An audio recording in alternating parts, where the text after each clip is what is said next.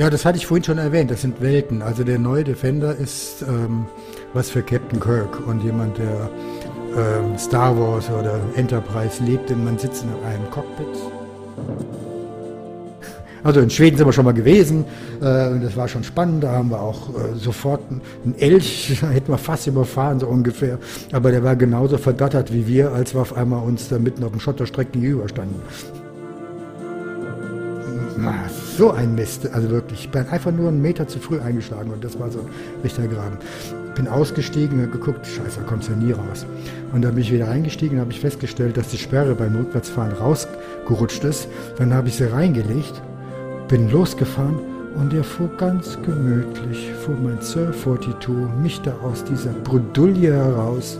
Ich habe ich hab geweint, ich habe bin rum gehüpft, ich hätte quasi die Kühlerhaube geknutscht. So.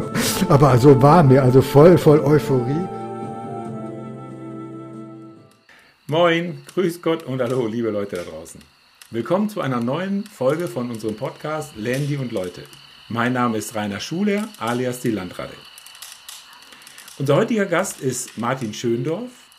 Er ist mittlerweile gewählter Vorstand vom Deutschen Land Rover Club. Wir hören von ihm, dass er relativ spät zum Landy gekommen ist, aber daran so viel Spaß gefunden hat, dass er schon relativ schnell im Vorstand Platz nehmen durfte. Und zudem erfahren wir einiges von ihm über seinen beruflichen Werdegang und den Erfahrungen in der Pharmaindustrie und der Medizintechnik, über seine Passion als Jäger und warum es unbedingt notwendig ist, Mitglied im Deutschen Land Rover Club zu werden. Dann nehmt doch jetzt bitte am Lager Lagerfeuer Platz und genießt den Campfire Talk to Go. Viel Spaß dabei. Willkommen Leute zu unserem neuen Podcast. Heute mit dem Vorstandssprecher von Deutschen Land Rover Club, Martin Schöndorf. Martin Schöndorf habe ich kennengelernt, indem ich ihm von meiner Idee erzählt habe. Ich wollte äh, dass der Deutsche Land Rover Club mich so ein bisschen unterstützt. Ja, ich habe gesagt, ich würde gerne einen ähm, Podcast machen über das Thema, über Land Rover, über das Offroad, Offroaden, ja, und auch über Abenteuer und Freiheit und so weiter.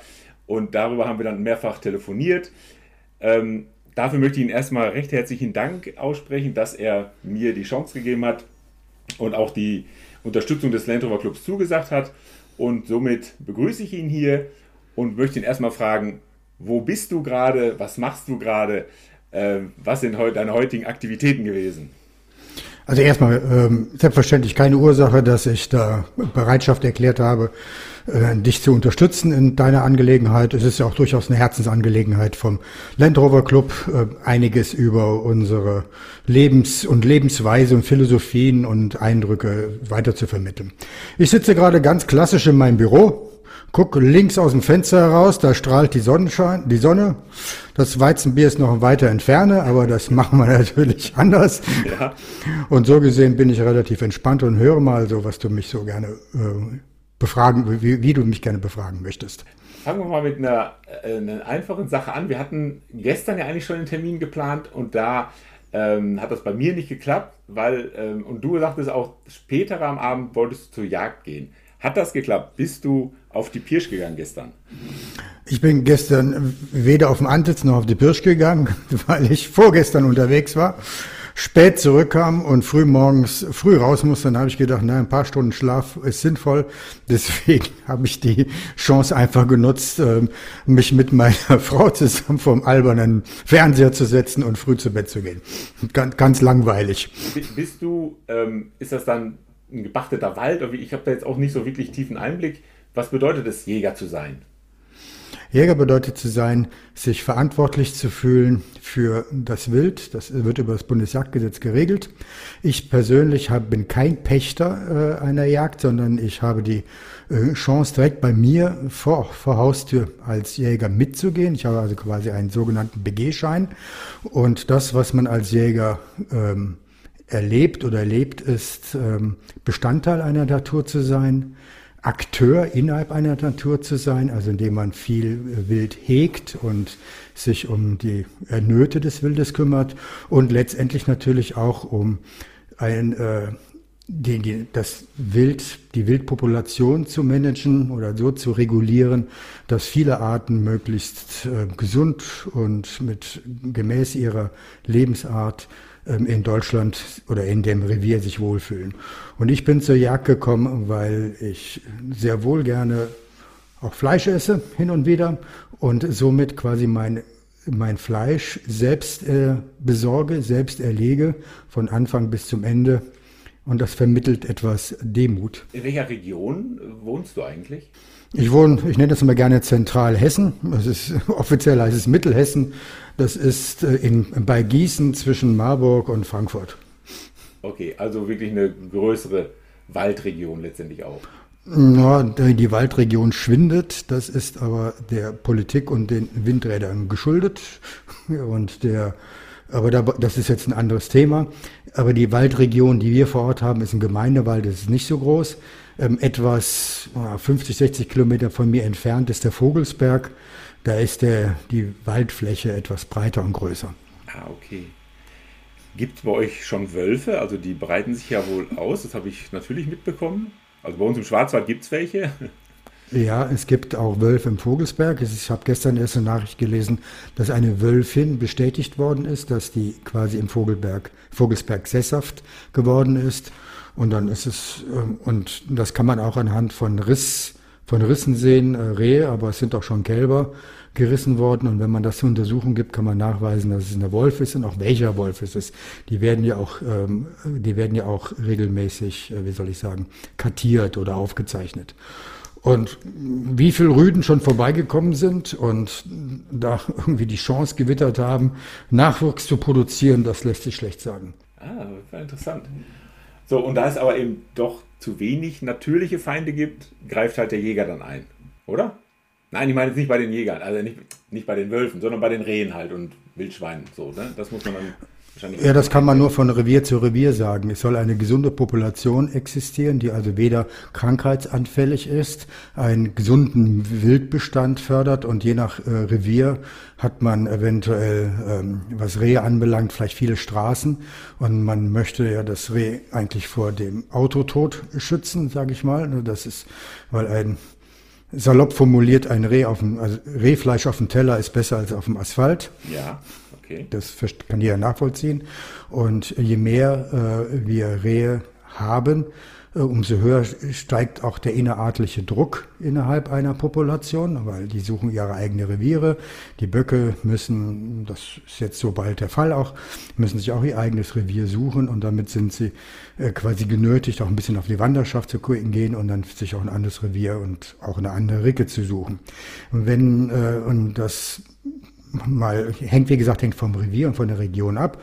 Wenn wenn die Möglichkeit eines Unterstandes eines Reviers reduziert wird, was meine ich mit Windkraftwerke, obwohl dieses Rehe sich da eigentlich relativ gut noch anpassen könnten, aber mit Erschließung von neuen Wohngebieten, Erschließung von neuen Industriegebieten äh, wächst, äh, schrumpft natürlich die die Möglichkeit, sich in einen Stand zurückzuziehen, so sagt man, für das Wild äh, schrumpft natürlich und somit hat man einen gesteigerten artlichen Druck und man kann das vielleicht manchmal als schön und romantisch sehen, wenn man mehr Tiere unterwegs auf, auch beim Spazieren sieht, aber auf der anderen Seite ist es auch ein Ausdruck dessen, dass sie eigentlich gar nicht mehr wissen, wo sie hin sollen.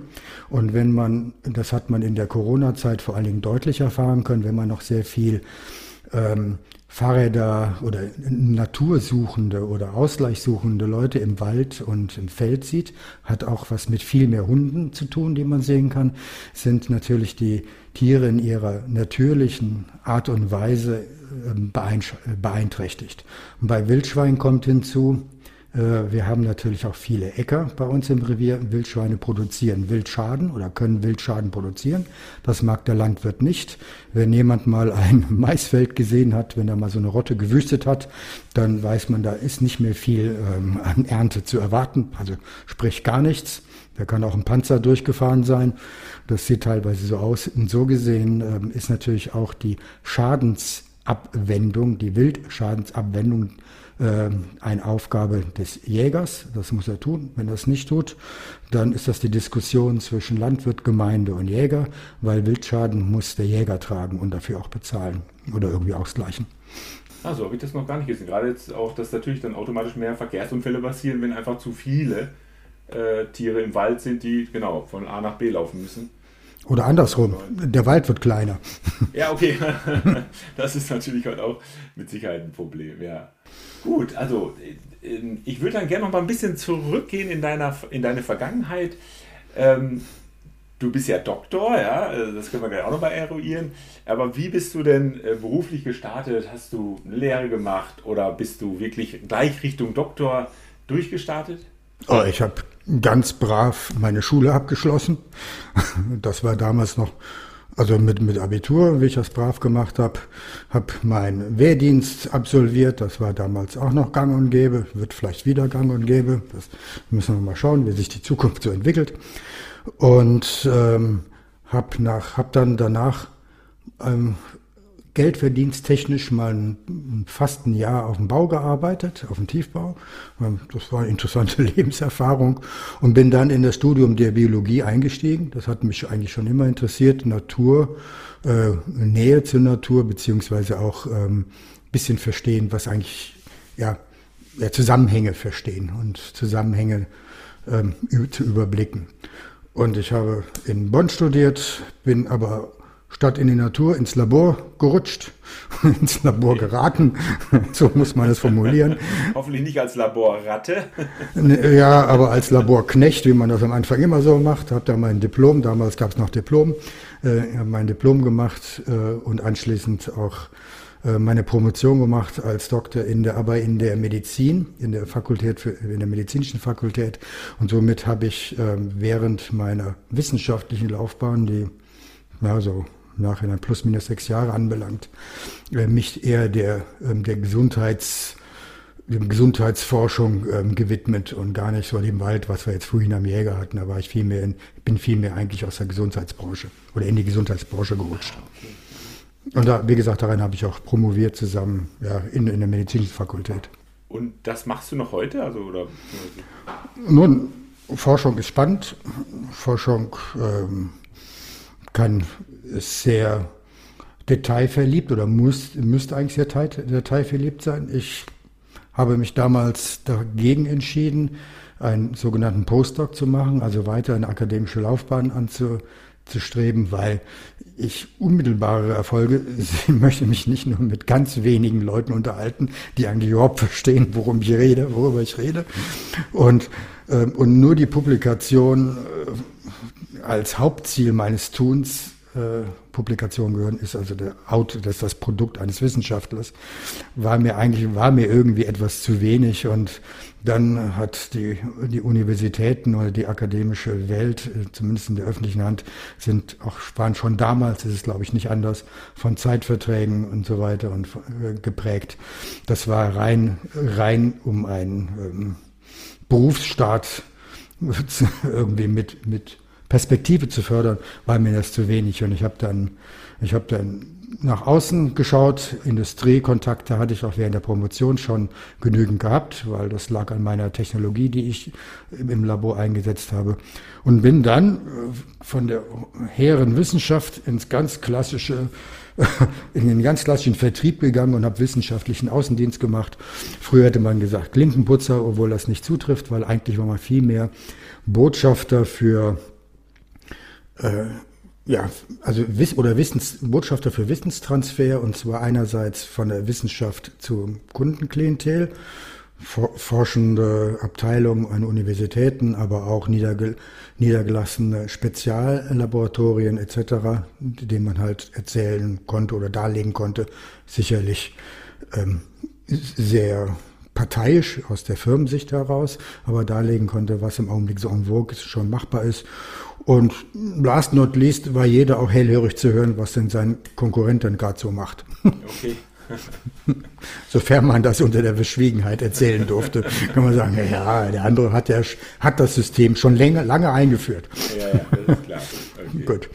Aber ich bin nicht, wenn ich das kurz umreißen darf, wenn jetzt wenn mein, meine, also wenn dich das interessiert, äh, um meinen beruflichen CV kurz lang, ich bin, bin nach der Außendiensterfahrung, das war geplant ins Produktmanagement gegangen. Ich habe da das Produktmanagement für eine bestimmte Spezialtechnologie geführt, habe äh, Vertriebspartner gehabt, habe dann nach mit mehreren, habe mehreren größeren, kleineren Firmen mit meiner Präsenz beglückt.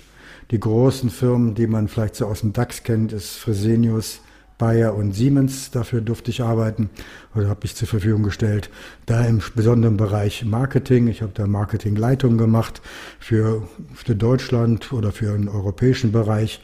Bin äh, da, das eine andere Jahr in meines Berufslebens ist ja schon verstrichen habe anschließend im Labor in Luxemburg acht Jahre lang gearbeitet, habe da Managementaufgaben übernommen, war da auch da im Vorstand für bestimmte Bereiche, habe eine Zeit lang mit in einer für eine andere Firma versucht, Markt äh, oder Markt zu, platz, Markt zu platzieren, Expertensysteme für Humangenetik und bin seit vielleicht so zwei Jahren jetzt in eigener Regie unterwegs, unterstütze Labore, digitale Gesundheitsanbieter etc. mit meiner Frau zusammen, äh, damit die nicht die Fehler machen, die früher man schon gemacht hat. Also man wissen, man muss Wissen einbauen und man muss Wissen auch ähm, äh, präzise benennen können und von Anfang an berücksichtigen. Und ich sage das mal jetzt, weil ich auch Erfahrung aus dem Anfang meines Berufslebens hatte mit Ingenieuren. Ingenieure sind ähm, also der Feld zwischen Ingenieur und Biologie. Äh, da hat man natürlich auch viel von, von Biotechnologie und so weiter gesprochen. Das ist nach wie vor der Fall. Aber Ingenieure denken anders, gehen in andere Kategorien als ähm, ein Biologe als, oder als ein Naturwissenschaftler, muss ich eher sagen. Und da ist es entscheidend, dass man vom Anfang an nicht zu große Fehler macht, dass man an, an einem Markt, an einem Produkt vorbei entwickelt. Und dasselbe erleben wir gerade derzeit äh, mit der IT, mit der Informationstechnologie.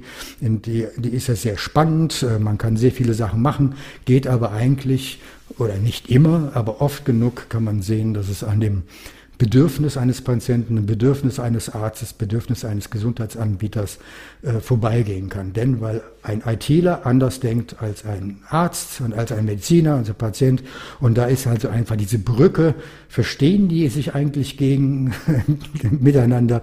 Man muss auch nicht alles, was technisch machbar ist, muss nicht unbedingt äh, letztendlich im Markt sinnvoll sein. So, das nur rund, das nur zu meinem beruflichen Hintergrund. ich bin nach wie vor Biologe. Genau, das, das, diese, diese, will ich sagen, äh, äh, naja, Gap zwischen den einzelnen Disziplinen, das kenne ich natürlich auch, Automobilindustrie und IT ist ja gerade in aller Munde, ne?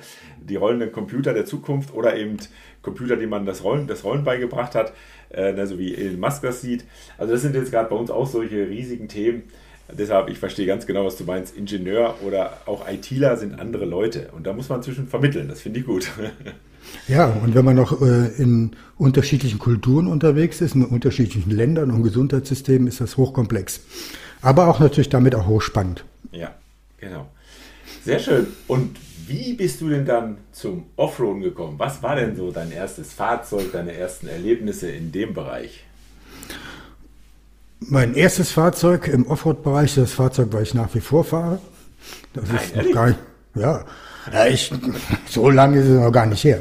Okay. Und zwar, ich erwähnte bereits, dass hinten das, oder ich glaube, ich erwähnte es bereits, dass ich immer ganz gerne auch draußen bin, draußen zelten, übernachten, paddeln und so etwas ist durchaus schon seit frühester Kindheit begleitet mich seit frühester Kindheit und das ist nach wie vor noch so, vielleicht nicht mehr ganz so dramatisch wie früher, aber durchaus nach wie vor so.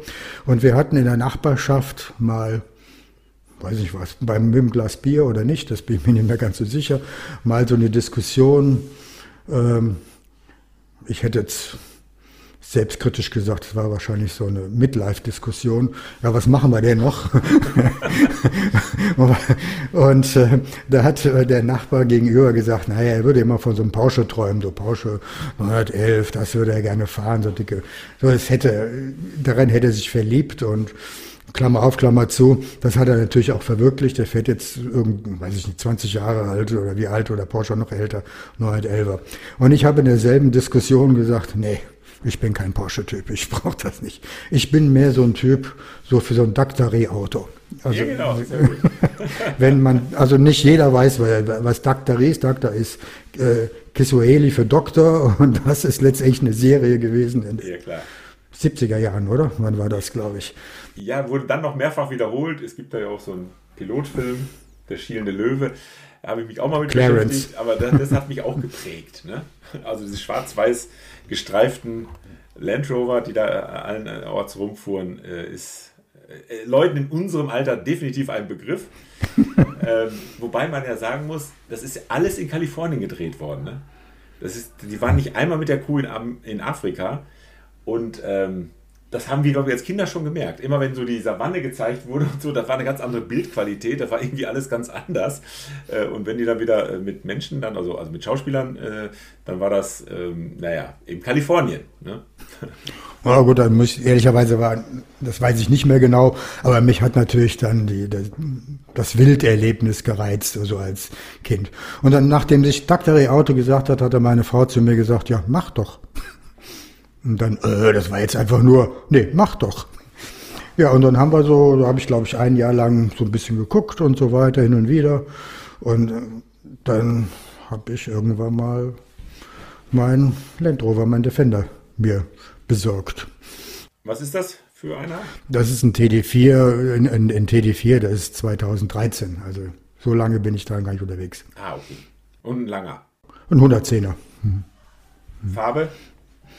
Ja, witzigerweise jetzt kein Jägergrün. Nein, das ist wie ein Orkney Grey, heißt das, glaube ich, offiziell. Ah, so ein, ja, so ein Steingrau, oder? Kann das sein? Ja, ja, so ein Steingrau mit einem schwarzen Dach. Ah, okay. Oh ja, die sehen gut aus. Und, und ein Dachreling drauf, wie ich das gehört. Ich habe kein Dachzelt drauf, sondern eine Reling. Und, ähm, und irgendwann haben wir den genannt, haben wir den Sir 42 genannt. Der hat Sir. also auch einen Sir 42, hm, also Sir 42. Und das resultiert daraus, jetzt habe ich ein Auto. Was mache ich jetzt damit? Keine Ahnung. Die Antwort ist fahren. und wer, ähm, wer per Anhalter durch die Galaxis kennt, das Buch, beziehungsweise die Serie, weiß ich, was ich damit meine. 42, jawohl. Genau. also so kommt, dann, äh, kommt das Auto auch zu dem Namen, ist auch ordentlich getauft worden. Sehr schön. Und wo ging es dann genau hin in der ersten Tour, erste Reise? Ähm, das weiß ich gar nicht. Ich glaube, das war mehr überwiegend hier so doch Deutschland und mal hier so da den Offroad-Park und dann den anderen Offroad-Park. Aber die, äh, die schönste oder die eindrucksvollste Tour, so viel habe ich leider noch nicht gemacht, war nach Island. Da waren wir zu dritt unterwegs.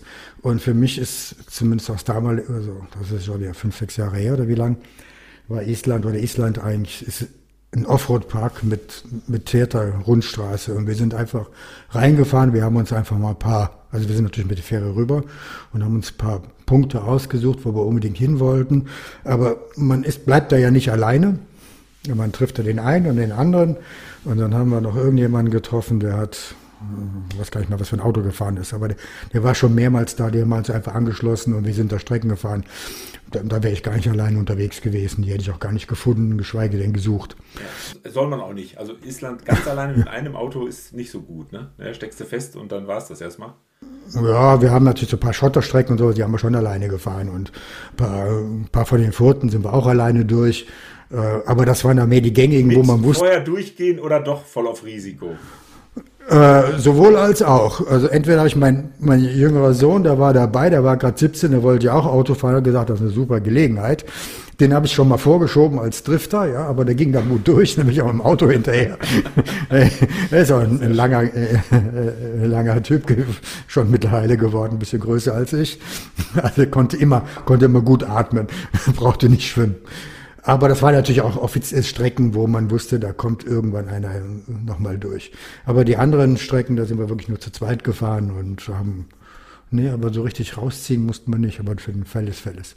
Muss aber noch erwähnen, ähm, dass ich teilweise mit einem Mitglied von Land Rover Club mitgefahren bin, denn weil, als ich vorhatte, nach Island zu fahren, sind wir über die Abenteurer Allrad getingelt und sind dann irgendwo bei, geguckt, was da so angeboten wird. Also Bad Kissing, ich glaube, die Messe ist mit dem einen oder anderen Begriff. Ja. Und äh, als wir da lang getingelt sind, sind wir am Stand vom Land Rover Club stehen geblieben. Und die haben statt uns irgendwie was zu verkaufen, einfach nur erstmal ein schönes Bier angeboten. Und dann haben wir da gesessen, haben wir uns Quetschen gehalten, da haben wir dieses unterhalten und jenes unterhalten. Und da hatte ich ja so erwähnt, ach eigentlich hatten wir vor, nach Island zu fahren, zumindest die, Bär, die Fähre ist schon gebucht. Und dann kam der der Reimer ist was. Ah, okay. Reimer Stapf. Genau, der ist mittlerweile bei uns äh, im Ehrenrat oder wie es heißt, Ältestenrat, keine Ahnung, Ja, ich weiß genau. nicht genau wie er heißt. Der, der hat gesagt, ach, da will ich jetzt, da fahren wir auch hin. Ja, und dann haben wir uns bei der Fahrt hingetroffen und bei der Fahrt zurückgetroffen. Und wir haben uns unterwegs getroffen und haben teilweise die Fahrten auch, äh, oder zumindest die, die, äh, die Sachen selbst äh, oder zwischendurch immer getroffen und so weiter. Okay. Also den, den, den Reimer, ich war letztes Jahr im Sommer in der Mecklenburgischen Seenplatte unterwegs, ja. Und bei uns auf dem Campingplatz in der Nähe von Schwerin war das. Da stand halt sein Land Rover voll beklebt mit Deutscher Land Rover Club, ne, richtig groß. Und dann äh, war es, da war ja eh, der Sommer war ja eh nur am Regnen, also wir hatten einen total verregneten Urlaub da.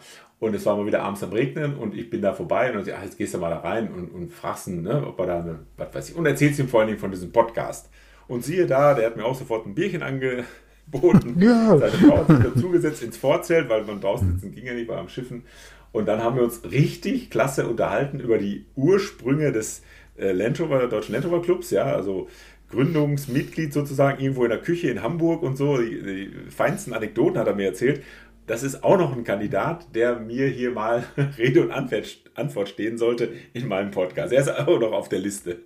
Ja, ja, und er hat, glaube ich, mit Munga gestartet. So ist seine, ist seine Erfahrung. Also, doch, auf jeden Fall. Also das heißt, du mit, mit dem ersten Auto dann auch gleich erster Kontakt mit unserem Club. Korrekt, ja, genau. Weil eigentlich da habe ich auch aktiv gesucht, so, wer bringt mir jetzt das Offroad-Fahren bei? Also ganz, äh, so viele Autos habe ich ja nicht in der Richtung. man muss ja nicht, man muss ja nicht ständig eins Schrott zu Schrott fahren. Und deswegen bin ich dann zu Bad Kissing gegangen, habe mich mal so umgehört, wer wie was macht. Ich bin aber unabhängig vom, ähm, vom Deutschen Land Rover Club auch bei Land Rover selber gewesen. Ich habe äh, da mal angehauen, habe mal gefragt, ich würde gerne mal ein Training machen und ich habe dann mit auch bei anderen Freunden, die auch nun auch dafür Interesse hatten, haben wir ähm, einen Offroad-Kurs Teil 1 und später auch einen Teil 2, Level 1 und Level 2 gemacht und zwar in Wölfrath bei Land Rover Experience. Die bieten das in diesem Park an. Ich glaube nach wie vor.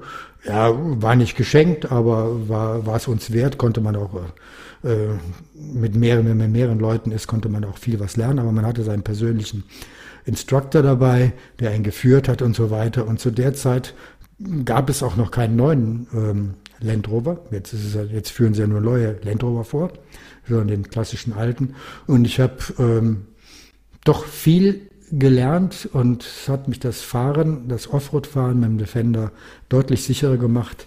Und ich zitiere gerne, ich weiß nicht, wer es war, ich glaube, der, der Instruktor Sascha, Sascha Herweg, glaube ich, war es, von, von APS, diesen Wülfrad organisiert, die machen das mit Land, mit Land Rover Experience, der meinte, diejenigen, die ähm, so einen klassischen Defender fahren, so einen richtigen, die, da trauen sich die Fahrer weniger zu, als was das Auto kann. Ja, man war ja wirklich, und weil dann hat man, man sitzt schief und guckt da, oh Gott, der fällt ja gleich um, etc.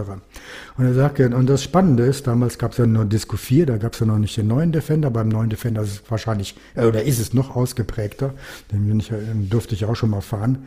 Bei den neuen ist es so, dass die Fahrer sich viel mehr zutrauen, als die Naturgesetze und die Physik zulässt Okay. Weil man halt hier ein Knöpfchen, da ein Knöpfchen und hier eine Kamera und da eine Kamera und man viel mehr in eine virtuelle Welt überführt wird, wo eigentlich nichts passieren kann. Aber dem ist natürlich nicht so. Vermeintlich nichts Genau. passieren kann, aber dem ist natürlich nicht so. Also so gesehen ist das gar nicht so verkehrt, wenn man mal richtig Autofahren gelernt hat und dann zu elektronischen Helferlein heißt es ja, äh, zurückgreifen kann, damit das eine andere nicht doch passiert, was man vielleicht nur rein mechanisch nicht bekommen hätte. Also dieses Bewusstsein oder dieses, ähm, ja, diese Erfahrung, glaube ich, hilft sehr wohl, ein Gelände einzuschätzen und weder Landy, Leute noch das Land kaputt zu machen. Absolut. Also kann ich auch nur bestätigen. Ne? Ich, ich habe auch schon mehrere solche Trainings mitgemacht auf, in verschiedenen Offroad-Parks. Die bieten das ja an. Äh, dann bei TC Offroad heißen die. Mit denen war ich auch schon zusammen im Urlaub. Und die bieten sowas auch an, da in der Nähe von der Schwarzen Pumpe bei Dresden. Also es macht A, wirklich Spaß, ne, in dieser Gruppe äh, da sich irgendwo durchzukämpfen, mit der Gewissheit, dass da eben Leute sind, die sich auskennen, die dich dann auch nötigenfalls wieder bergen. Ähm, man kriegt so ein paar Tricks beigebracht, äh, man kriegt ein ganz anderes Verhältnis, genau wie du gerade gesagt hast, zum Auto. Wann kippt es wirklich um? Ne? Also wir haben auch gestaunt, wir konnten ja schon aus dem Fenster heraus den Boden berühren, was man auf keinen Fall machen sollte. Ne? Fenster sollte ja immer geschlossen sein, wenn man in Schräglage fährt. Aber nichtsdestotrotz, äh, also habe hab ich auch mit meinem Sohn zusammen gemacht, hat uns beiden sehr viel geholfen.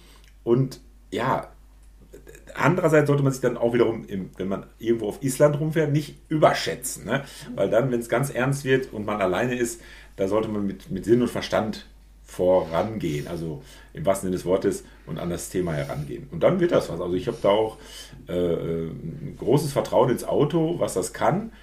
Aber im Zweifelsfall sage ich mir auch, nee, dann lass es doch lieber oder wie gesagt, oder geh erstmal rein, guck erstmal ähm, und vielleicht auch dann einfach mal einen Umweg fahren. Ne? Ja, absolut. Ich meine, bei Land Rover selber, Land Rover Experience hat den großen Vorteil gehabt, ich bin deren Autos gefahren, nicht mein eigenes. Also, wenn was, wenn was passiert wäre, hätten, hatten die oder mussten die das vorher schon einpreisen. Ist, ist aber nicht. Aber, äh, aber wir haben jetzt natürlich mittlerweile auch eine, mit, mit dem Land Rover Club auch das eine oder andere Geländetraining auch mitgemacht. Richtig, genau. Da waren wir auch schon in, in Lieberach, waren wir schon auch beim Andi Ne? Genau. auch mal angeboten. Jetzt glaube ich auch wieder diesen Sommer. Wollen sie es auch wieder machen?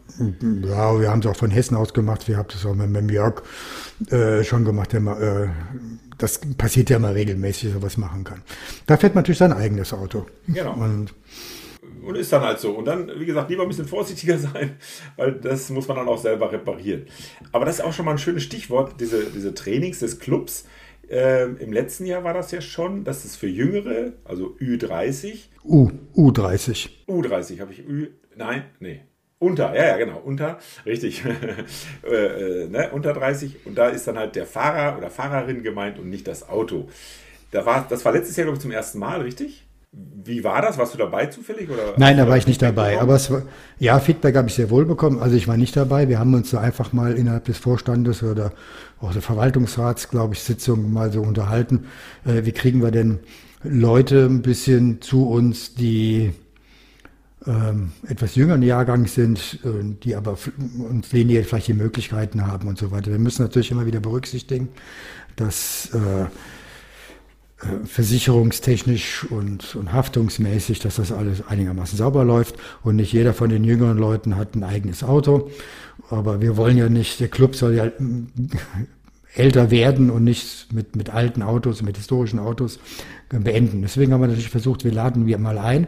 Die, die, äh, die Resonanz war außerordentlich positiv. Die Leute, die jungen Leute haben sich gut getroffen, aber natürlich waren die irgendwie auch schon bekannt äh, untereinander. Es sind halt äh, also nicht untereinander jetzt die jungen Leute, sondern der, der, der Vater, der Onkel, der, äh, die, die Tante, keine Ahnung, die jeder hatte irgendwo schon mal Kontakt zum Club gehabt. Und so ähm, gesagt, ja, machen wir mit und wir, wir gucken mal äh, unter uns und so weiter. Und das wollen wir so ein bisschen weiter machen. Wir, und, und da kann man auch, also da muss man ja eigentlich mit seinem eigenen Auto kommen. Oder habt ihr auch, wo ihr sagt, könnte auch mal jetzt. Nein, wir haben ja, wir sind ja ein Club. Da muss man schon mit dem eigenen Auto kommen oder mit dem vom Onkel oder mit irgendjemandem, der das Auto fahren zu oder Vater oder Mutter oder sowas in das Auto äh, gehört. Wir hatten, glaube ich, da zwischen 8 und 15 Leute letztes Mal, das weiß ich nicht mehr genau. Und wenn wir so ähnlich sind, dann ist eigentlich aber auch die Idee dessen, dass man nicht nur Bezug zum Geländefahren bekommt, sondern auch sich untereinander hält, sagt, naja, was hättest du denn gerne? Sag mal ein paar frischen Wind und ein paar andere Ideen hineinbekommt. Denn, denn wie, wie habe ich wie nenne ich das manchmal so alte Säcke äh, erzählen, äh, alte Weisheiten, die sind aber nicht immer weise. da braucht man auch ein bisschen was, ein paar neue. Und wir haben das, also ich glaube, ganz viele unserer Mitglieder äh, haben ja dieses Familienerlebnis, ne, zum Glück, ne, also dass das ja nicht nur für den Vater ist oder für die Mutter, sondern eben doch für die ganze Familie. Und dann sind die Kinder ja eben als Kleinen mit dabei gewesen, heute dann schon selbst fahrend. Ne? Also und das ist, das finde ich dann super, dass man auch sagt, so, aber die, auch die können sich mal untereinander treffen, sich verlinken, wie man heute schon sagt, ja, Netzwerke aufbauen. Mhm. Ähm, ich finde das super, dass ihr das angestartet habt. Und mein Sohn will da auch noch mal hin. Letztes Jahr hat es irgendwie nicht geklappt. Dieses Jahr sind wir auch, glaube ich, gerade im Urlaub, wenn das ist. Wir fahren zusammen in Urlaub dieses Jahr und dann fährt er auch mit und das äh, klappt diesmal nicht. Aber ich, wie gesagt, ich sage es nochmal. Und hat er auch gesagt, er will da unbedingt mal mitfahren und ich finde es auch eine ganz tolle Idee von euch. Ja, machen wir gerne weiter, aber wie gesagt, wir müssen gucken, wie viele Leute, wie gut die ähm, Resonanz ist und weil es kostet natürlich schon Vorbereitungszeit, Arbeit und so weiter und wir sind ja alle im Club, äh, sind ja alles Ehrenämtler und die machen das eine andere noch parallel, also das ist natürlich dann besser, wenn dann zehn Leute sind und dann ist, dann ist die Belohnung, die man erhält, die positive Resonanz oder das äh, buchstäblich schlagen auf die Schulter, war toll, hat Spaß gemacht, etc. Weil, und wenn das von der nachwachsenden Generation ist, dass die alten Säcke ähm, auch was auf die Reihe bringen können, was wir gerne übernehmen, dann ist das doch was, äh, was Feines. Ja, genau. Oder wir, nee, die Alten besser wissen, wissen nicht alles besser, so habe ich es, glaube ich, mal ausgedrückt. Ja, genau, so steht es Vorwort, genau. Ähm, ja, da hast du auch dieses Jahr, äh, also dieses Mal, Quatsch, nicht dieses Jahr, sondern in der letzten Ausgabe des Roverblattes hast du da auch ausführliches Vorwort mal geschrieben, ähm, weil dieses Jahr auch Vorstandswahlen anstehen. Ähm, es werden, es müssen, weiß nicht, müssen die besetzt werden oder müssen die nur wiedergewählt werden? Nun, also ich habe, also das Vorwort musste ich spontan schreiben und dann habe ich einfach nicht aufgehört, weil der Andi gesagt hat, mir fehlt noch ein Vorwort. Äh, wer macht das denn jetzt? Klassischerweise gehört das Vorstand dem, dem Vorsitzenden das Recht, das Vorwort zu schreiben. Aber hin und wieder habe ich das schon mal machen dürfen und da habe ich mich jetzt auch dazu geäußert zu den anstehenden Vorstandswahlen. Unser Vorstand besteht laut Satzung aus fünf Personen. Das ist eigentlich relativ fair. Wie gesagt, wir sind Ehrenamtler, damit kann man eigentlich relativ gut so anfallende Arbeiten verteilen. Aber ähm, dieses Jahr fällt es zusammen, dass wir, dass der Schatzmeister aufhört, weil er aus Familiengründen, also geht aber nicht aus dem Verein raus und er hat, äh, sagt, jeder, der mich als Nachfolger, also in meine Fußstapfen tritt oder als Nachfolger auf jeden Fall kommt, den arbeite ich ein, etc., etc., stehe auch für Fragen und sonst irgendwas äh, immer zur Verfügung. Also so gesehen fällt er uns nicht weg, aber er übernimmt diese Position nicht mehr. Und wir haben ähm, den, den Job des Koordinator zu vergeben. Die Koordinatorin äh, ist Mutter geworden und die hat im Augenblick, im Augenblick ganz andere Zielsetzung gesagt, es äh, wäre mir lieber, wenn ich mich dann erstmal augenblicklich oder ausschließlich um den Nachwuchs kümmern. Auch verständlich, jawohl. Und das sind diese zwei Gründe, äh, warum wir äh, die beiden Vorstandsposten dieses Jahr neu zu wählen haben.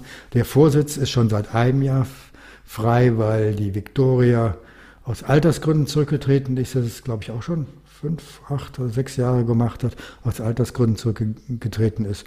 Und diesen Posten, der steht quasi auch zur Verfügung. Und die werden, äh, und wir suchen sehr wohl, und das ist aber auch denke ich, jedem Verein äh, sollte es eigentlich geschuldet sein. Wir versuchen nicht, wir versuchen eine gewisse Kontinuität im Verein aufrechtzuerhalten, aber neue Gesichter, neue Ideen, äh, neue Ansatzpunkte bringt immer etwas Dynamik und Lebendigkeit hinein. Deswegen halte ich es persönlich für sehr gut, wenn auch immer wieder mal ein paar andere Leute äh, im Vorstand sitzen oder auch, auch in den anderen Fun Funktionsträgerbereichen. Das muss nicht sein, wenn das gut läuft und dann heißt es auch ne, never change a winning team, dann ist, ist das eine gute eingeschworene Gemeinschaft, dann ist das sicherlich auch gut. Aber äh, vielleicht gerade in diesem Vorstandsbereich, der ist ja mehr, wie soll ich sagen, ein bisschen repräsentativ und rahmenbildend. Da ist das vielleicht nicht verkehrt, wenn das eine andere Gesicht mal ausgetauscht wird. Und dieses Jahr halt haben wir halt drei offene Posten. Also ist aber auch so ein bisschen so ein Hinweis, wenn, wenn sich jetzt mal jemand äh, bereit erklärt, sich zur Wahl stellt, der ist ja nicht für zehn Jahre verpflichtet, das zu machen, ne? oder? Das wolltest du auch damit sagen. Aber vielleicht mal ein Jahr oder zwei, sich das mal. Ja, vier Jahre. Wir haben also laut Satzung werden die Funktion, äh, Funktionsbereiche für vier Jahre gewählt. Ah, okay. Ja, natürlich gibt es alle Möglichkeiten. Vorher mal aus, auszusteigen oder sonst irgendwas. Aber ähm, also standardmäßig sollte das so sein und deswegen hat man eigentlich immer zwischen vier und acht Jahre, dass jemand so dabei ist. Das ist aber auch eine, ist aber auch eine gute Zeit. Und dann müssen und sollten auch, wie ich gerade erwähnt habe, auch andere ran. Ja. Ja, äh, ich kenne das. Ich bin ja auch in einem Oldtimer-Club hier in Kalf. das, das ist äh, ein gängiges Problem oder ein bekanntes Problem. Die Posten zu besetzen. Ich finde es super, deshalb, ich finde es auch klasse, dass wir jetzt hier die, die Gelegenheit nutzen, da nochmal einen Appell nach draußen zu schicken. Ähm, kann natürlich sein, dass die Wahl schon gelaufen ist, wenn der Podcast mal ausgestrahlt wird. Nichtsdestotrotz ähm, sich zu engagieren, auch im Clubleben zu engagieren, ist ja auch in deinem Vorwort nochmal darauf hingewiesen worden. ist wichtig. Ne? Der Club muss ja leben, der lebt von den Mitgliedern und ihren Aktivitäten und ihren Engagements. Dementsprechend kann man auch hier nur noch mal die, generell alle Zuhörer bitten, sich doch mal mit dem Thema Deutsche Land Rover Club zu beschäftigen und gegebenenfalls auch Mitglied zu werden. Oder auch Mitmacher, also nicht nur Mitglied sowieso, aber auch gerne Mitmacher. Aber äh, auch wenn der, je nachdem, wann der Pod ausgestrahlt ist, auch äh, nach der Wahl ist vor der Wahl. Das ist nicht nur in der, ist nicht nur in der Politik so. Nur bei uns ist natürlich etwas anders. Wir sind ähm, wir die Mitgliedsbeiträge, äh, die wir, wir einnehmen, die nutzen wir natürlich, um Mitglieds, äh, für die Mitglieder etwas Spannendes, ein spannendes Angebot anzubieten. Also von den Mitgliedern für die Mitgliedern. Und das funktioniert nur, wenn der eine andere sagt, ja, ich mache mal mit. Das ist, das ist eigentlich ein organisierter, äh, wie, wie im privaten Bereich. Wir sind eine organisierte Freizeitveranstaltung. Wir sind eher deswegen ja auch nicht irgendwie, äh, na, wie heißt es, ähm, gemeinnützig, sondern wir sind ja einfach nur ein Verein für, für Land Rover, für Offroad-Fahrzeuge. Es muss nicht Land Rover sein, wir sind, ja, wir sind ja offen, auch für andere Fahrzeuge. Auch wenn der Name so ist, aber das hat noch andere historische Gründe. Es sind auch die meisten fahren auch Land Rover oder Defender oder das. Ja, aber es gibt auch viele, die noch was noch Extras haben, ne? ja, es darf auch, wenn wenn einer, weiß ich, gut Jeep habe ich jetzt noch nicht gesehen, aber ein anderes Fahrzeug kommt, ja, ein Jimny, dann darf er auch ein Jimny kommen. Wir sind ja Freunde des Offroad-Fahrens und unterstützen gegenseitig, haben gleiche Philosophien, gleiche Vorstellungen und wollen natürlich ähm, auch gerne Spaß an der Freude entwickeln. Und das funktioniert nur, wie auch im privaten Bereich, wenn man ein großes privates Fest machen will. Irgendeiner muss mal ein bisschen was organisieren und anpacken, sonst wird nichts. Und wir sind halt ein bisschen größer. Wir haben halt äh, knapp 1200 Mitglieder wir sind äh, regional aufgestellt. Also eigentlich kann man überall, wenn es jetzt nicht Vorstand ist, überall auch mitspielen. Mit oder ohne offizielle Funktion. Und das kommt einem nur selbst zugute. Genau. Also ne, vielleicht auch da nochmal, also, ne, es gibt Landesgruppen, also in jedem Bundesland gibt es dann eine eigene Anlaufstelle, auch eigene Veranstaltungen, ne, also äh, Treffen und so weiter, was wir vorhin auch gesagt haben, auch vielleicht mal Trainings in verschiedenen Bundesländern. Und äh, ich weiß es hier auch in Baden-Württemberg, also da ist immer wieder was los, wird immer wieder was angeboten. Äh, auch im Winter, wenn das Auto eigentlich abgemeldet ist, also meins ist im Winter abgemeldet, äh, kann man sich da nochmal treffen und zusammen einen äh, einen Spanferkel grillen oder solche Dinge. Ne? Also es ist wirklich auch familientauglich, muss ich auch wiederum sagen. Hat uns immer wieder Spaß gemacht, mit, auch mit den Kindern damals da teilzunehmen. Also es wird wirklich was geboten. Also ich kann auch da den Appell nur unterstreichen, Mitglied oder eben äh, Mitmacher zu werden. Dann wollte ich aber noch mal fragen, wie in, in, diesem Vorwort hast du oben ein größeres Foto platziert. Äh, du stehst dort an einer Wasserfläche. Weiter hinten steht, was ist das, ein Disco? Nee, das ist ein neu, neuer Defender. Ach, ein ganz neuer Defender, der steht da so halb im Wasser und du schnappst dir einen äh, Rettungsreifen und willst anscheinend das Auto bergen. Oder was hast du da vor? Also diese, äh, dieses Foto ist ein, erst das Foto habe ich nicht gesetzt, sondern der Andi. Der Andi ist unser Chefredakteur. Der hatte irgendwie gesucht, wo haben wir eins von Martin? Ach, da ist eins. Das liegt aber auch daran, weil Andi dieses Foto selbst geschossen hat. Also so gesehen hat er sowieso äh, so äh, direkten Zugang. Das war an einem Treffen in Wülfrath und zwar beim letzten, bei der letzten Mitgliederversammlung. Die hatten wir in Wette an der Ruhr durchgeführt. Und wir haben mit Land Rover zusammen äh, eine ausgemacht. Das war das erste Mal, wo wir uns wieder treffen konnten. Nachdem, da vorher war ja Pandemieschluss oder Pandemiesperre oder wie man es formulieren soll. Pandemie-Ausgangssperre, hätte man was sagen müssen. Ausfahrt. Ausfahrtssperre, ja. Naja, also brauchen wir jetzt nicht zu vertiefen.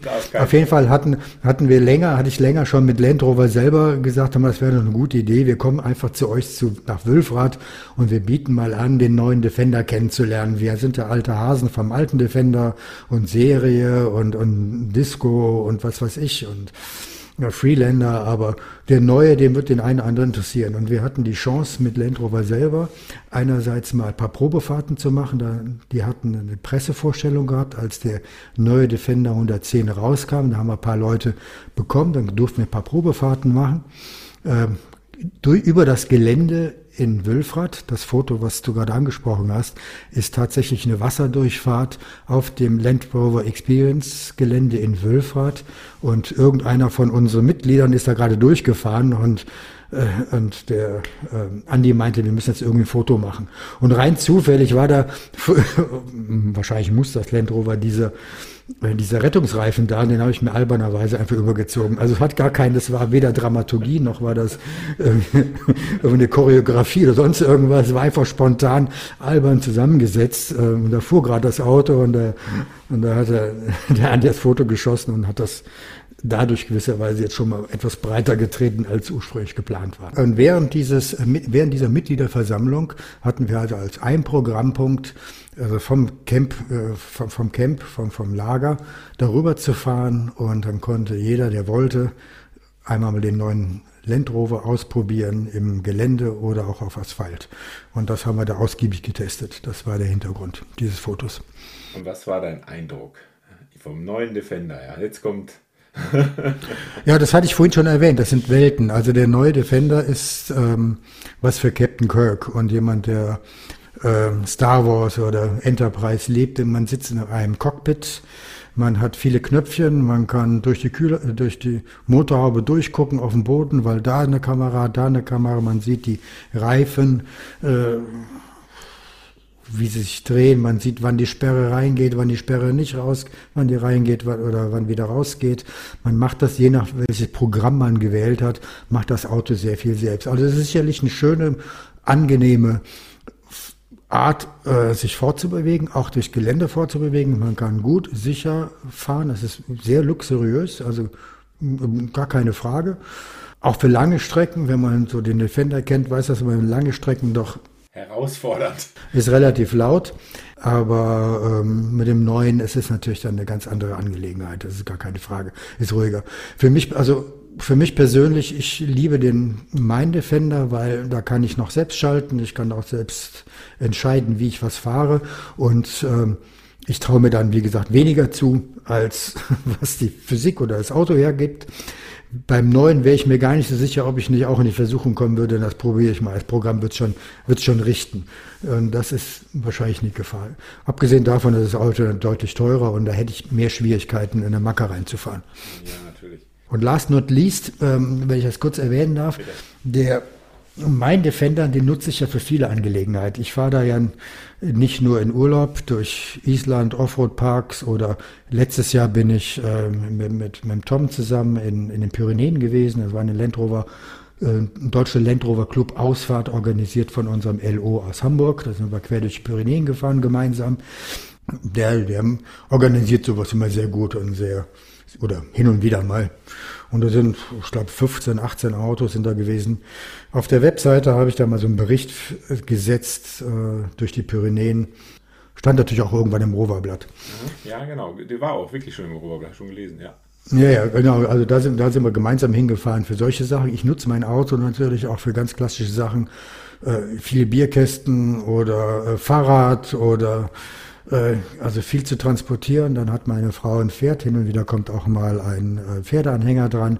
Und selbstverständlich ist das Auto auch ein Auto, was für die Jagd eingesetzt wird, weil damit, man ist zwar nicht so wendig hinter jedem Baum, man muss ich aber nicht, aber dafür kann ich doch in, im Gelände auch offiziell fahren. Ähm, ja, äh, zwei Reisen hast du jetzt schon erwähnt. Gibt es was Neues auf dem Programm? Was steht diesen Sommer an für dich? Oder als nächstes, wo du unbedingt mal hin musst? Also, die, wie, wie lange haben wir noch? also die Frage ist eine gefährliche Frage. Nee, was in Planung ist einerseits so, sehr wohl Rumänien oder Karpaten. Das wissen wir noch nicht so genau, das weiß ich jetzt nicht. Wir haben in Osteuropa ja hier und da ein bisschen brenzlige Zonen. Das wird mich jetzt nicht unbedingt davon abhalten, aber das wäre eine Idee. Die andere Idee ist einfach ein ganz ein Klassiker äh, nach ins Kap, äh, zum, zum Nordkap zu fahren. Ach, da war ich auf der Hälfte, äh, habe ich ja ganz vergessen zu erwähnen, auf der Hälfte war ich ja mit meinem älteren Sohnemann auch schon mal in Schweden unterwegs mit, mit dem Auto. Das war eigentlich auch eine ganz gute Angelegenheit. Also wahrscheinlich habe ich gar nicht alle Sachen, die ich schon in dem Auto erleben durfte und was das Auto mir schon gebracht hat, noch gar nicht so erzählt. Also in Schweden sind wir schon mal gewesen. Äh, das war schon spannend. Da haben wir auch äh, sofort einen Elch, hätten wir fast überfahren, so ungefähr. Der war genauso, nein, es war nicht ernsthaft, nicht gefährlich, aber der war genauso verdattert wie wir, als wir auf einmal uns da mitten auf dem Schotterstrecken gegenüberstanden. ich habe erst gedacht, der wäre geschnitzt, so ungefähr, er hat sich bewegt, aber dann ist er dann doch erst gemächlich und dann zügig äh, ist er dann davon, hat sich davon gemacht. Ja, also das ist wirklich sehr gefährlich in Schweden. Ne? Also ich glaube, da sterben die meisten Leute im Straßenverkehr mit Elchunfällen, weil die halt schon so hoch, also beim normalen Pkw, ne? ganz normales Auto, äh, wenn du da mit 80 reinfährst, weil die sind halt hoch wie ein Pferd, oder? Also ich habe jetzt zwar noch keinen so richtig live vor mir stehen sehen, aber nichtsdestotrotz, man weiß es ja, die sind eben größer als ein deutsches Reh, oder? Deutlich. Das heißt, die hat man relativ schnell auf dem Schoß, ne, wenn man da gegenfährt. Und das ist dann oft nicht so lustig. Also wird es schon ernsthaft, ja, weil die einfach so schwer und groß sind. Deshalb, also wenn ihr noch rechtzeitig zum Stehen gekommen seid, Toll, toll, toll. Also wir waren eh ganz langsam in der, in der Ecke, das war also ganz harmlos und ich habe eher gedacht, was für eine alberne Werbemaßnahme, hier einen geschnitzten Elchen zu stellen, nur weil irgendwo ein 30 Kilometer Naturpark ist, so ungefähr. Aber als er sich bewegt, haben wir gesagt, oh, und wie das dann so war, wir beide haben unseren Handy nicht schnell genug zücken können, er war also schneller weg, als wir dann irgendwie hätten das aufnehmen können. Aber das Erlebnis ist im Kopf, das ist ja, ja absolut. das Beste. Hm. Dann habe ich noch eine Frage, wie hast du denn Volker Lapp kennengelernt? Wo und wie? Weil den Tipp hattest du mir gegeben und... Ja, der Volker ist, ist ja ähm, Campbell Trophy erfahren und ein Expe Expeditionsmensch ohne Ende mit, ich glaube, er war schon überall in allen möglichen Gegenden dieser Welt. Äh, den Volker habe ich ja kennengelernt über die, die Landesgruppe Hessen. Der Volker wohnt ungefähr 80 Kilometer Luftlinie oder 60 Kilometer Luftlinie von mir. Nee, noch weniger. So, also auch in Hessen. Und der ähm, damalige LO von Hessen, der, der Erik, ähm, der Erik Weidel, der hat uns, hat ihn mal eingeladen eingeladen oder war einfach dabei und er ist ja auch Mitglied. Äh, ich glaube, ist von, vom Erik geworben worden, wusste ich jetzt gar nicht, aber damals war er, glaube ich, noch kein Mitglied, aber jetzt ist er natürlich auch Landrover Mitglied bei uns. Und dann ist er mal mitgefahren und dann haben wir, so habe ich ihn kennengelernt und man kommt dann mal zu diesem, zu jedem zum Gespräch. Gut, mittlerweile, er ist auch Jäger, dann hat man natürlich da auch mal ein paar Anknüpfpunkte, aber das ist eigentlich gar nicht das Hauptthema. Gut. Ja, also das hat mir sehr gut gefallen mit dem Volker damals, muss ich auch sagen. Wir hatten viel Spaß bei unserem Podcast, der ja äh, dann, äh, das ist mein erster gewesen, da war ich auch hinterher total stolz, A, dass ich den Volker als Gast hatte und dass es so gut geklappt hatte. Wir haben, wie gesagt, äh, einen ganz lustigen Abend. Er hat sich, glaube ich, von irgendeiner jungen Dame hat er sich die Hand halten lassen, glaube ich. Ja, genau. Wie er erzählt hat. Schuft. Auch Headset besorgen und so. Ne? Aber es hat da super hingekriegt und es hat wirklich reibungslos funktioniert. Und ich glaube, auch er war hinterher richtig stolz. Wobei er natürlich auch schon ein bisschen Medienerfahrung hatte. Ne? Also er war natürlich an, an der einen oder anderen äh, Radiosendung mit dabei und auch über die Campbell Trophy wurde ja damals einiges berichtet, auch äh, in Filmen. Äh, ich habe ihn auch bei YouTube gefunden, in verschiedenen Videos und so weiter. Also mhm. das, das, wie gesagt, ich hab, fand das damals toll, die Campbell Trophy, ne, als ich ein junger Mann war. Und ich fand auch toll, dass der Volker jetzt dann dabei war. Ja, wir sind mehr oder weniger am Ende, Martin. Also. Oh, ich kann dir ja noch eine Geschichte erzählen, wenn du willst. Darf ich ja noch eine Geschichte erzählen? Ja, aber gerne, gerne. Weil die, die erzähle ich immer ganz gerne, wenn mich jemand fragt, ähm, wie ich zum, zum Offroad-Fahren gekommen bin. Weil eigentlich bin ich zum Offroad-Fahren gekommen wegen dieser Geschichte mit dem Porsche, was ich am Anfang erzählt habe. Bin dann äh, übers Offroad aber auch zur Jagd gekommen, weil ich darf offiziell im Wald rumfahren, wenn ich das Schild drauf mache. Und einer meiner äh, Geschichten, die ich immer gerne erzähle, wenn ich äh, meinen Surf 42 loben will, ist, ich bin, das war irgendwann zwischen den Jahren, schon diverse Jahre her, zwischen den Jahren, zwischen Weihnachten und, und Silvester, waren wir eingeladen bei Freunden, äh, kurz vor Silvester nochmal schön zu essen, gar nicht so weit weg. Und ich habe meiner Wirtin gerade gesagt, naja, es ist früh dunkel, du, ich fahre nochmal ins Revier, aber da hinten, äh, weiter weg, und gucken mal, ob ich äh, doch noch was erlege. Und dann bin ich in, ins Revier gefahren. Und wie gesagt, es war kalt, es hat gerade wurde dämmerig, wann waren das, so 17 Uhr oder sowas, keine Ahnung, weiß ich nicht mehr genau, wann das im Winter war. Aber da kam doch tatsächlich noch ein Stück Reh raus und, ich dachte, und dann ist man dann doch bei der Büchse und ich habe geschossen und habe es auch offensichtlich getroffen, zumindest nach meinem Dafürhalten.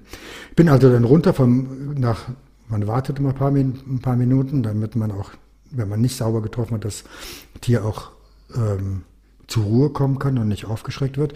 Bin also brav nochmal in 10, 15 Minuten runtergegangen, bin zur Anschlussstelle gegangen und habe da Schweiß, sagt man, das ist Blut, gefunden und gesagt, und eigentlich muss ich sauber getroffen werden. Und in diesem Augenblick fing es an zu schneien. Und zwar nicht äh, vertikal, sondern horizontal. Es war richtig kalt. Es war stockdunkel ganz plötzlich.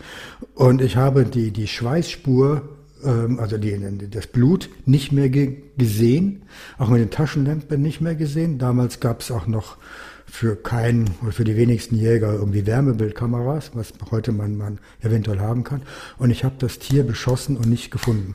Und das macht man nicht. Man sucht nach, man, äh, ob, vielleicht hat man das Tier blöd getroffen, dann muss man halt äh, einen Fangschuss geben oder so etwas. Aber ich war mir sicher, dass ich äh, sauber getroffen habe. Nicht gefunden. Ewig gesucht, ewig gesucht. Und ich habe dann, dann kannst du dir schon vorstellen, schon die Schimpfkanonade meiner Frau im Ohr, Ohr gehabt. Wie, jetzt doch zur Jagd, wir sind eingeladen, wir kommen unpünktlich und so weiter. Und ich konnte, es waren zwei Herzen meiner Brust, aber es war ganz klar, als verantwortlicher Jäger suchst das Tier nach. Ich habe ähm, die Jagdpächter aus diesem Gebiet angerufen, die waren nicht erreichbar, die waren auf irgendeine Weihnachtsfeier und so weiter. Und es war eine Katastrophe in, in diesem kalten Wind. Und dann habe ich es auch tatsächlich nach einem langen Hin und Her und so weiter, habe ich endlich äh, das Tier gefunden. Meine Finger waren schon verfroren. Ich bin im Auto da hingefahren. Das ist so eine Rückegasse, das ist da, wo das in dem Holz rausgezogen wird, in die Rückgasse rein. Habe das, das, das Tier aufgebrochen ordentlich. Wie, wie gesagt, die Finger waren kalt, habe es noch ordentlich versorgt. Ähm, habe dann äh, zwischenzeitlich meinen Gastgeber angerufen, habe gesagt, hör mal, das wird nichts mit mir, ich bin später, tu doch mir mal einen Gefallen, ruf mal meine Frau an und sag, sie soll schon vorher kommen. Ich traue mich da jetzt nicht anzurufen. Gute Strategie. Also der Gastgeber, wir waren, es waren nur zwei, es waren nur zwei Familien, weil der Gastgeber hat dann also Ines angerufen, meine Frau angerufen und die hat dann auch keine Ahnung, wie sie über mich gesprochen hat, aber auf jeden Fall ist sie ohne mich dahin gefahren mit ihrem Auto. Und ich bin dann, ich habe das Tier versorgt, äh, habe es eingeladen und in dem Schneetreiben, stockdunkel und sowas, bin ich dann rückwärts rausgefahren aus der Rückegasse und bin dann auf den Weg eingeschwenkt, um dann festzustellen, dass ich zu früh eingeschwenkt habe. Und ich bin voll in einen Graben reingefahren. Und zwar alle drei Räder waren in der Luft, nur einer war irgendwo unten. Und also so, ich habe eigentlich, wenn ich hätte Himmel sehen können in der dunklen Nacht, hätte ich nur noch Himmel gesehen. Und ich habe gedacht, so ein Scheiß. Jetzt, jetzt doch noch mal die Frau anrufen, hör mal, ich hänge hier fest, war ja niemand da. Kannst du, kannst du mich eventuell hier so kläglich, Hilfe, kannst du mich doch rausziehen hier? Ich komme hier nicht mehr raus. Sie hat aber nur ein Jimny oder, oder irgendwas.